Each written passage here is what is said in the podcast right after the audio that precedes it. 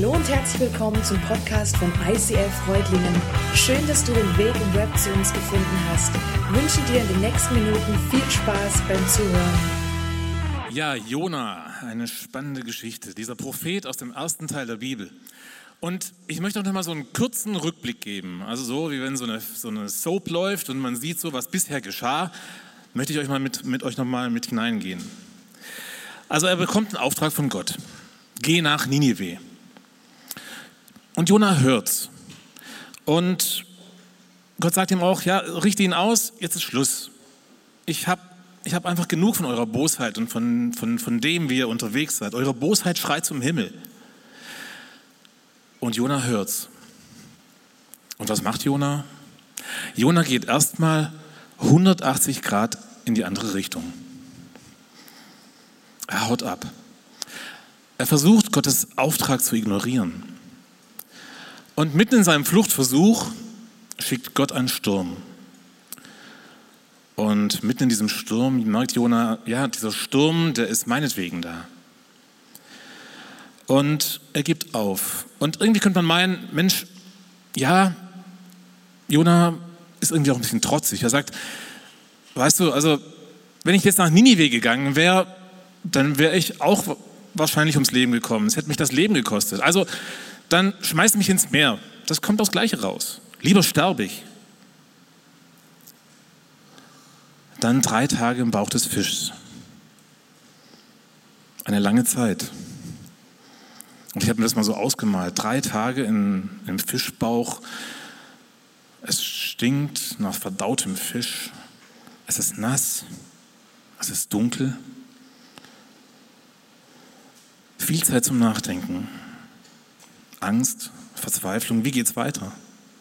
Keine Perspektive, kein Schimmer, wie es irgendwie weitergehen kann.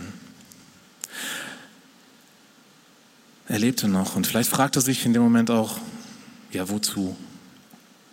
Und irgendwann wird er sich bewusst, es ist kein Zufall, dass er lebt. Er wird sich bewusst, dass Gott ihn am Leben hält. Und aus dieser fast hoffnungslosen Situation, da schreit Jonas heraus. Er schreit seine Not, er schreit seine Situation heraus, seine Lage, wo er drin sitzt. Er erkennt, ich kann vor Gott nicht fliehen. Und er weiß, letzten Endes hält Gott ihn am Leben. Als ich schon alle Hoffnung aufgegeben hatte, dachte ich an dich. Und mein Gebet drang zu dir in deinen heiligen Tempel. Wer sein Heil bei anderen Göttern sucht, die ja doch nicht helfen können, verspielt die Gnade, die er bei dir finden kann. Ich aber will dir Danklieder singen und dir meine Opfer darbringen. Was ich dir versprochen habe, das will ich erfüllen. Ja, der Herr allein kann retten. Da befahl der Herr dem Fisch Jona am Meeresufer auszuspeien. Jona beginnt Gott zu loben. Er beginnt zu worshipen. Und was ich spannend finde, er sitzt immer noch im Fisch. Er sitzt immer noch im Dunkeln, er sitzt immer noch an dem Ort, wo es stinkt, er sitzt immer noch da, wo er eigentlich noch gar keine Perspektive hat. Und ich weiß nicht, wie es dir geht, aber ich kenne solche Momente. Und ja, wie Jona auch, komme ich nicht zuerst auf den Gedanken, Gott zu loben, meine Gedanken auf Gott zu richten, mich, mich auf ihn auszurichten, mich ihm entgegenzustrecken. Und das sind Situationen, die sind irgendwie festgefahren. Vielleicht in Beziehungen, vielleicht aber auch ja, in Finanznöten, vielleicht im Thema Gesundheit. Es scheint irgendwie aussichtslos und die Gedanken, die drehen sich.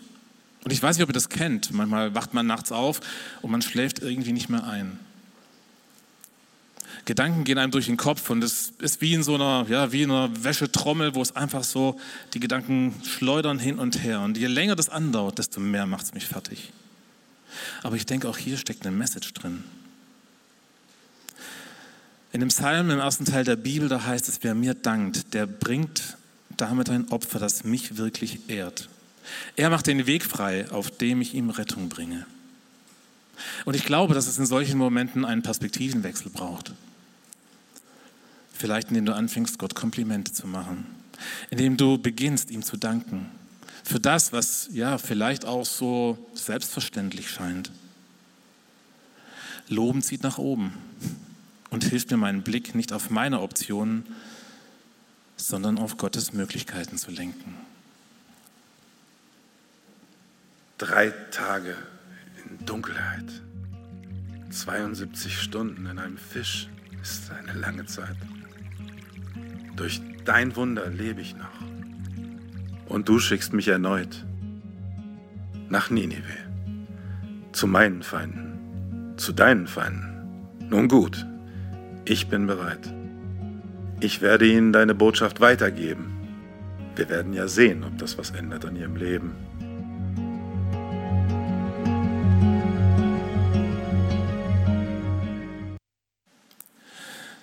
Der Fisch spuckt ihn an den Strand.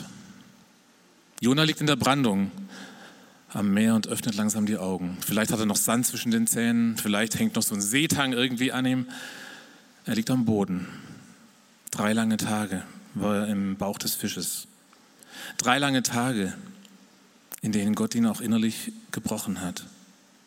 Aber Gott lässt ihn nicht fallen. Gott hält ihn am Leben. Denn Gott ist ein Gott der zweiten Chance.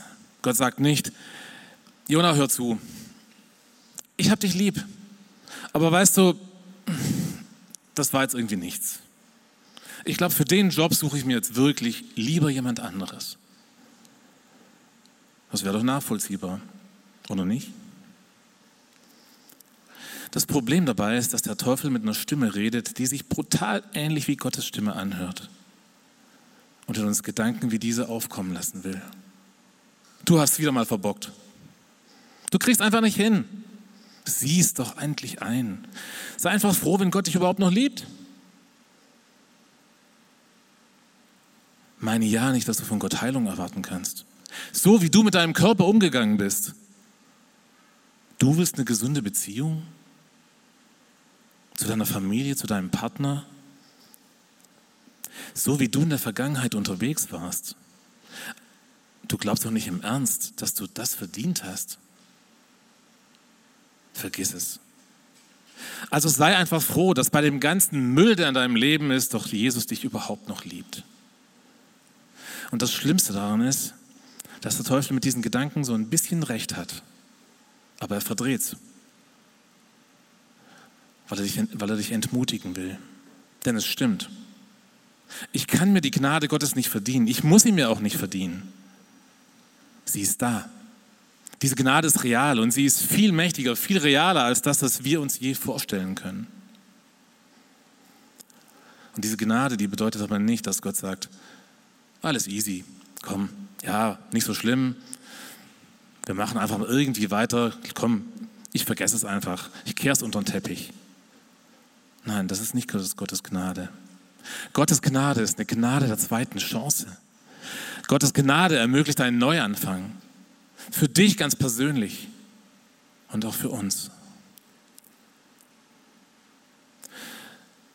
Paulus schreibt in seinem Brief an die Epheser, im zweiten Kapitel schreibt er, so will ich Gott in seiner Liebe, die er uns in Jesus Christus erwiesen hat, für alle Zeiten die überwältigende Größe seiner Gnade zeigen.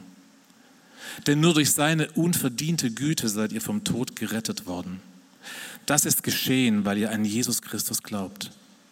Es ist ein Geschenk Gottes und nicht euer eigenes Werk. Durch eigene Leistung kann ein Mensch nichts dazu beitragen. Deshalb kann sich niemand etwas auf seine guten Taten einbilden. Gottes Gnade ist erfahrbar. Gottes Gnade ist überwältigend. Gottes Gnade ist größer als dein Versagen. Sie ist größer als deine Einsamkeit. Sie ist größer als deine Angst.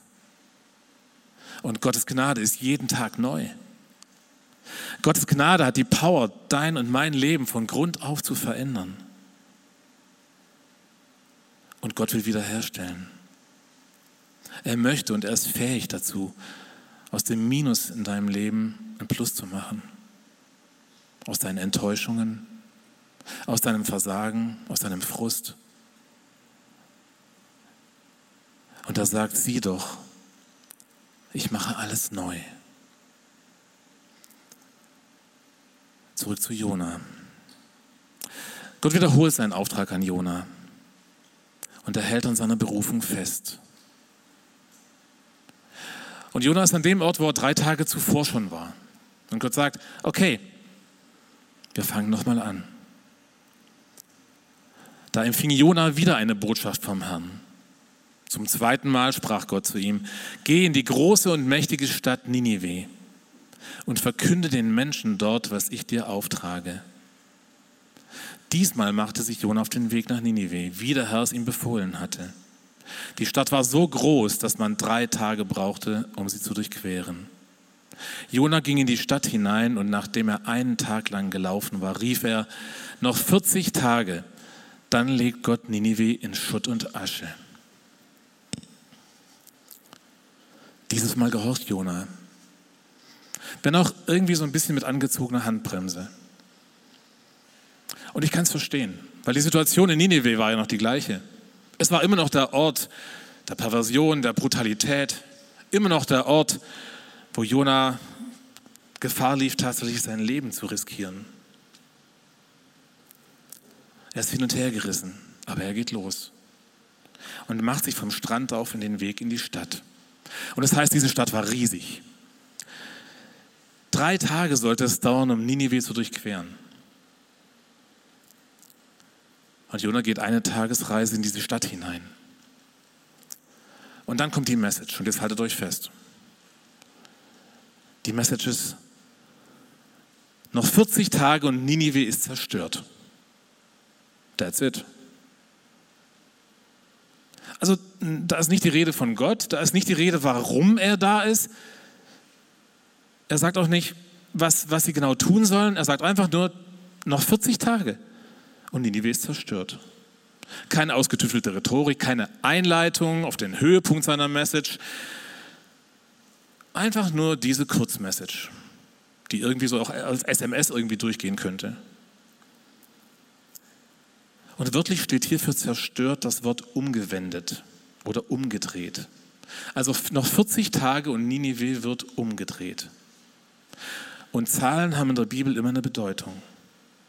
Und diese Zahl 40, die kommt in der Bibel sehr oft vor. Das Volk Israel war zum Beispiel 40, 40 Jahre lang in der Wüste. Jesus war 40 Tage in der Wüste. 40 Tage war Mose auf dem Berg Sinai. Und es gibt, ich habe es in der Luther-Übersetzung nachgeschaut, 82 Stellen, wo die Zahl 40 vorkommt. Und dieser Ausdruck 40 Tage, der steht für eine Zeit der Klärung, der Reifung, Entscheidung, Gnade und Buße. Und damit konnten die Bewohner Ninive wirklich was anfangen. Sie erkannten, hier, hier geht es um ein Gerichtswort. Hier muss sich jetzt was ändern. Aber wenn wir die Message von Jona so hören, ja, dann sieht es irgendwie so aus, als wollte Jona den Auftrag Gottes ja wieder so irgendwie sabotieren. Als ob er immer noch hoffen würde, dass Ninive doch zerstört würde. Und ich denke, hey Jona, geht's eigentlich noch? Wie bist du drauf? Du hast doch einen klaren Auftrag und was ist mit dir los? Was ist mit dir falsch?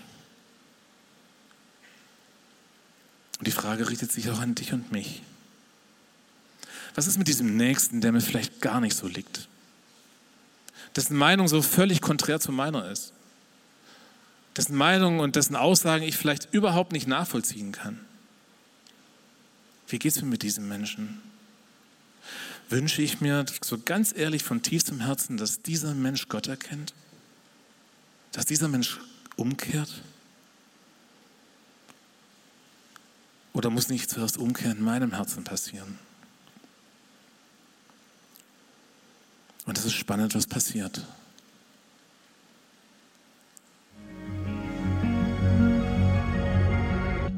Hört, Ninive wird in 40 Tagen zerstört.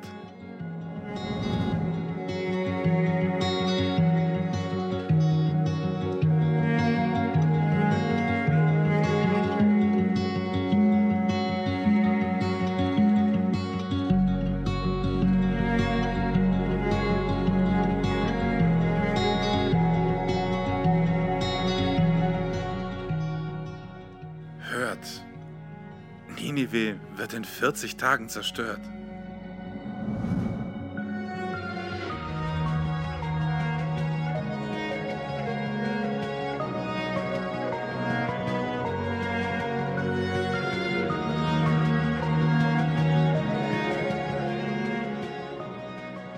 Hört, Ninive wird in 40 Tagen zerstört.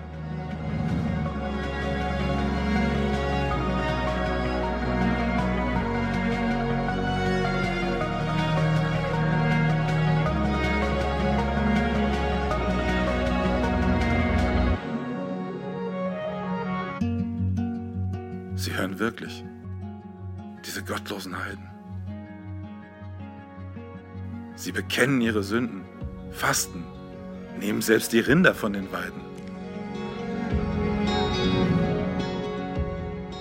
Unglaublich. Wo kommt das jetzt her?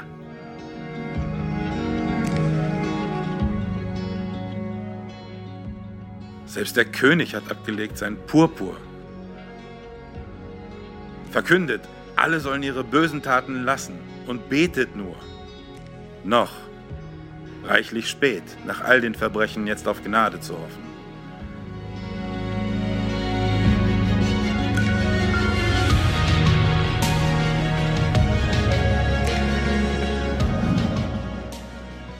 Doch du siehst, was los ist, und dich macht es betroffen.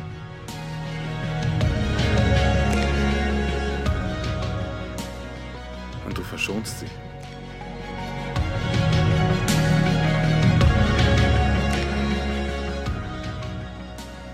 Und du verschonst sie.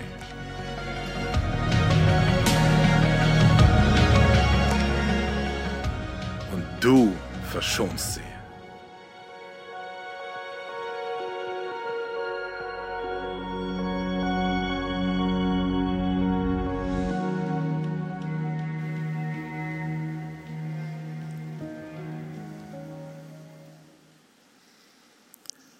Glaubten die Einwohner von Ninive an Gott. Und sie beschlossen zu fasten. Alle. Von den Einflussreichsten bis zu den einfachen Leuten zogen als Zeichen ihrer Reue Kleider aus grobem Stoff an. Und auch dem König von Ninive war Jonas Botschaft ausgerichtet worden. Er stieg von seinem Thron, legte sein Herrschaftsgewand ab. Stattdessen zog er ein Bußgewand an und setzte sich in die Asche. In der ganzen Stadt ließ er ausrufen, hört, was der König und die führenden Männer anordnen. Niemand darf etwas essen oder trinken. Weder die Menschen noch die Rinder, Schafe und Ziegen, Menschen und Tiere sollen Tücher aus grobem Stoff tragen und mit aller Macht zu Gott schreien. Jeder muss von seinen falschen Wegen umkehren. Keiner darf dem anderen mehr Unrecht tun. Vielleicht lässt sich Gott ja noch umstimmen und hat Erbarmen mit uns. Vielleicht wendet er seinen glühenden Zorn von uns ab und wir kommen mit dem Leben davon. Die Bewohner von Ninive glaubten an Gott und taten Buße. Und im griechischen Text steht für Buße das Wort Metanoia. Und Metanoia, das bedeutet umkehren oder umdenken. Das Einüben einer neuen Art zu denken und zu leben. Und im Griechischen gibt es das Wort Schub. Und das bedeutet das praktische Verändern meines Verhaltens. Also Umkehr mit allem, was ich bin und tue. Also man könnte auch sagen, ein Schub in die richtige Richtung. Weg von dem Verhalten, das mich, meine Umwelt, den anderen zerstört. Weg von der Zielverfehlung und, und hin zu Gott. Und was ist Buße? Buße beinhaltet drei Schritte. Erkennen. Das erste ist erkennen, dass ich ehrlich Gott mein Herz hinlege, meinen ganzen Seelenmüll, mein Versagen, meine Angst. Und ich darf das und ich kann das, weil Gott liebt und kennt mich ohnehin durch und durch. Und er verzeiht mir alles. Ich muss nichts rechtfertigen vor ihm. Der zweite Schritt ist Bekennen. Und man könnte sagen, ja, das Erkennen ist ja schon mal gut, und, Aber Gott möchte mehr. Gott möchte diesen Schub in uns auslösen. Und dazu gehört das Bekennen, dass ich das, was ich erkannt habe, auch ans Licht bringe. Von einem guten Freund, von einem, meinem Small Group Leiter.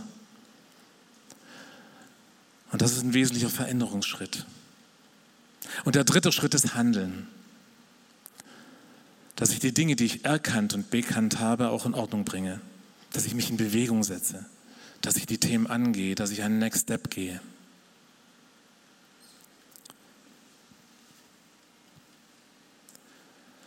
Gott hätte Jona nicht gebraucht,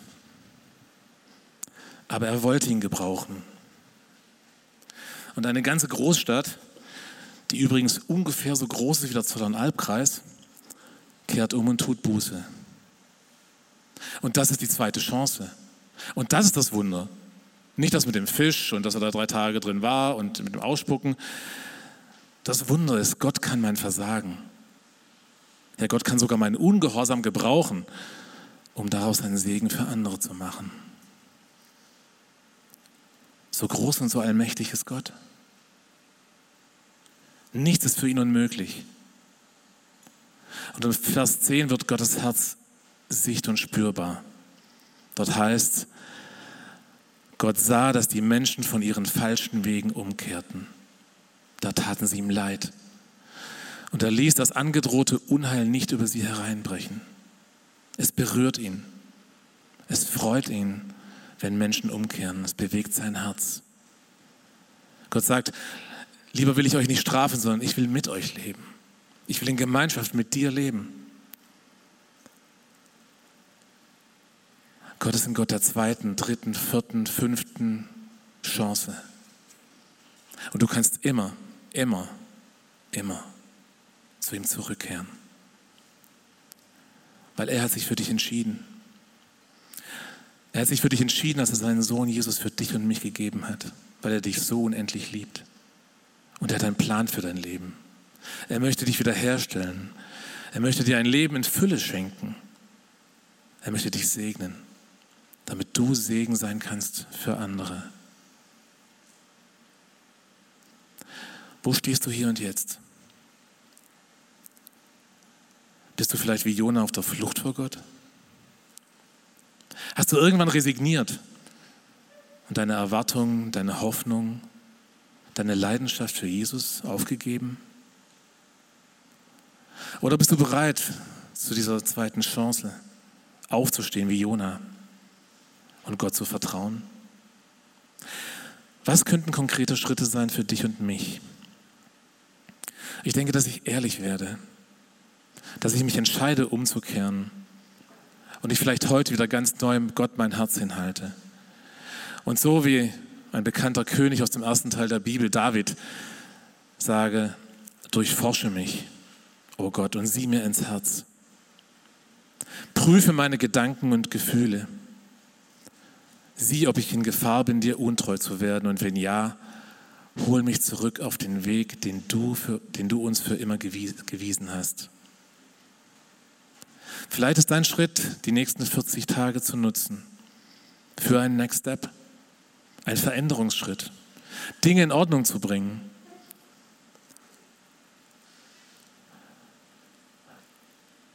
Und ich möchte zum Abschluss möchte ich euch eine Geschichte erzählen. Es gab einen Pastor, der stand jeden Sonntag am Ende des Gottesdienstes stand er an der Tür und hat die Menschen verabschiedet.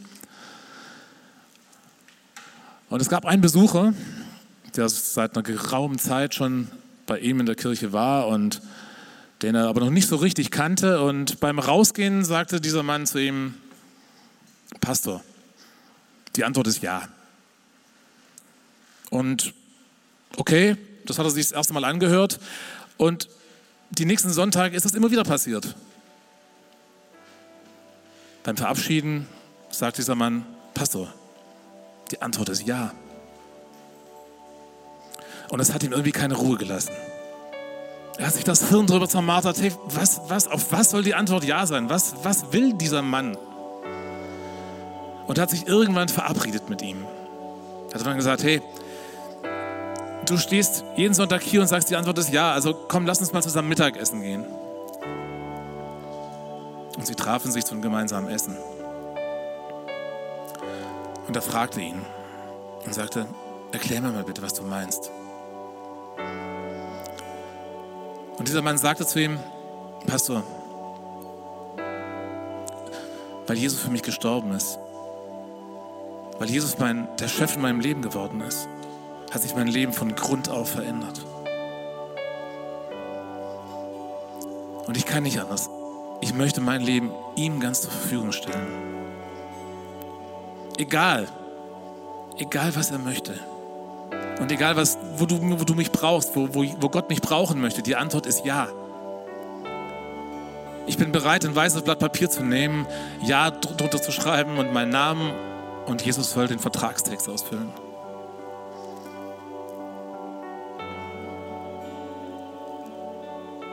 Und mich hat diese Geschichte tief berührt, weil sie ein Herz widerspiegelt, das offen ist für Gott. Und das offen ist dafür zu sagen, hier bin ich. Gebrauche mich. Sende mich. Und Gott will dich genauso gebrauchen. Völlig egal, wie alt du bist. Ob du 18 bist, ob du 80 bist. Kein Thema. Für Gott ist alles möglich. Gott ist ein Gott der zweiten, dritten, vierten, Punkt, Punkt, Punkt, Chance. Welche Antwort gibst du ihm?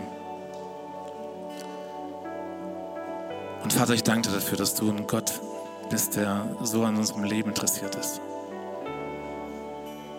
Ich danke dir, dass du uns nicht fallen lässt, sondern dass du sagst, ich will mit euch leben, ich will mit dir leben. Du bist so unendlich viel wert in meinen Augen und ich, ich wünsche mir, dass dein Leben zum Segen wird. Vater, ich danke dir dafür, dass du einfach so ein großer Gott bist, dass nichts für dich unmöglich ist. Dass du uns aus unseren Minus, egal in welchem Bereich in unserem Leben, ein Plus machen kannst.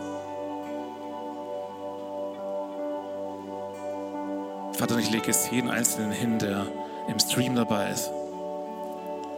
Oder der jetzt hier im Saal ist. Du siehst, wo jeder steht. Du siehst, wie, das, wie es aussieht in unseren Herzen. Und ich bitte dich, begegne du uns.